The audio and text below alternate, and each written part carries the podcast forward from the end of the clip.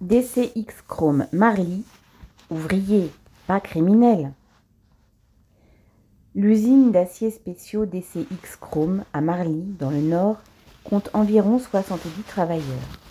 21 ouvriers d'atelier, sur les 23 en CDI, sont en grève depuis mardi 19 octobre. Les grévistes réclament, entre autres, une augmentation de salaire de 350 euros net et une prime de 1500 euros pour tous, intérimaires compris. Plusieurs travailleurs font grève pour la première fois.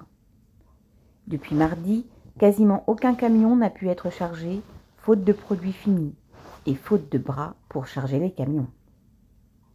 À cette heure, la direction est incapable d'expédier quoi que ce soit. Les travailleurs s'amusent beaucoup de voir les chefs essayer de travailler, car ils n'arrivent même pas à faire la moitié de la production, et en plus, ils se disent fatigués. S'il leur fallait la preuve que sans les ouvriers, rien ne tourne, eh bien ils l'ont. Les travailleurs en lutte ont rédigé un tract et l'ont distribué devant l'entreprise, ce qui leur a valu le soutien de nombreux automobilistes auxquels ils ont expliqué leur grève. Un chauffeur roumain a salué la grève et l'a fait connaître sur les réseaux sociaux. Les grévistes ont fait connaître leur grève à d'autres travailleurs du groupe en allant distribuer un tract au changement de poste, les sites Pandrol-Adoué et Arem. L'accueil a été bon, des travailleurs disant, ouvrez guillemets, vous avez raison, ce que vous demandez, on en aurait besoin aussi, fermez les guillemets. Il y a même un site en Italie où la grève est connue. L'entreprise DCX Chrome appartient au groupe Delachaux qui exploite 3000 travailleurs dans le monde. Stéphane Delachaux et sa famille sont les 128e plus riches de France. Leur fortune personnelle a augmenté de 75 millions d'euros en un an, en pleine crise.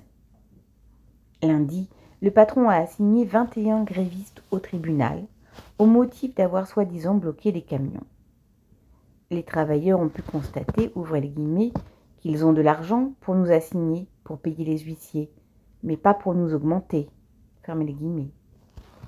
Cette convocation a été l'occasion de se réunir tous ensemble devant les tribunaux en scandant des slogans et en chantant.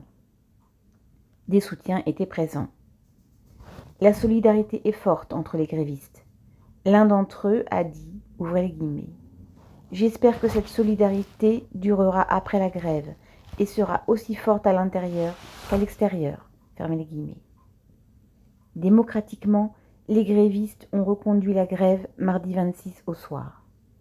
Finalement, le patron a été débouté par le tribunal et est condamné à payer 100 euros à chaque gréviste. Le moral des grévistes est renforcé. Correspondant.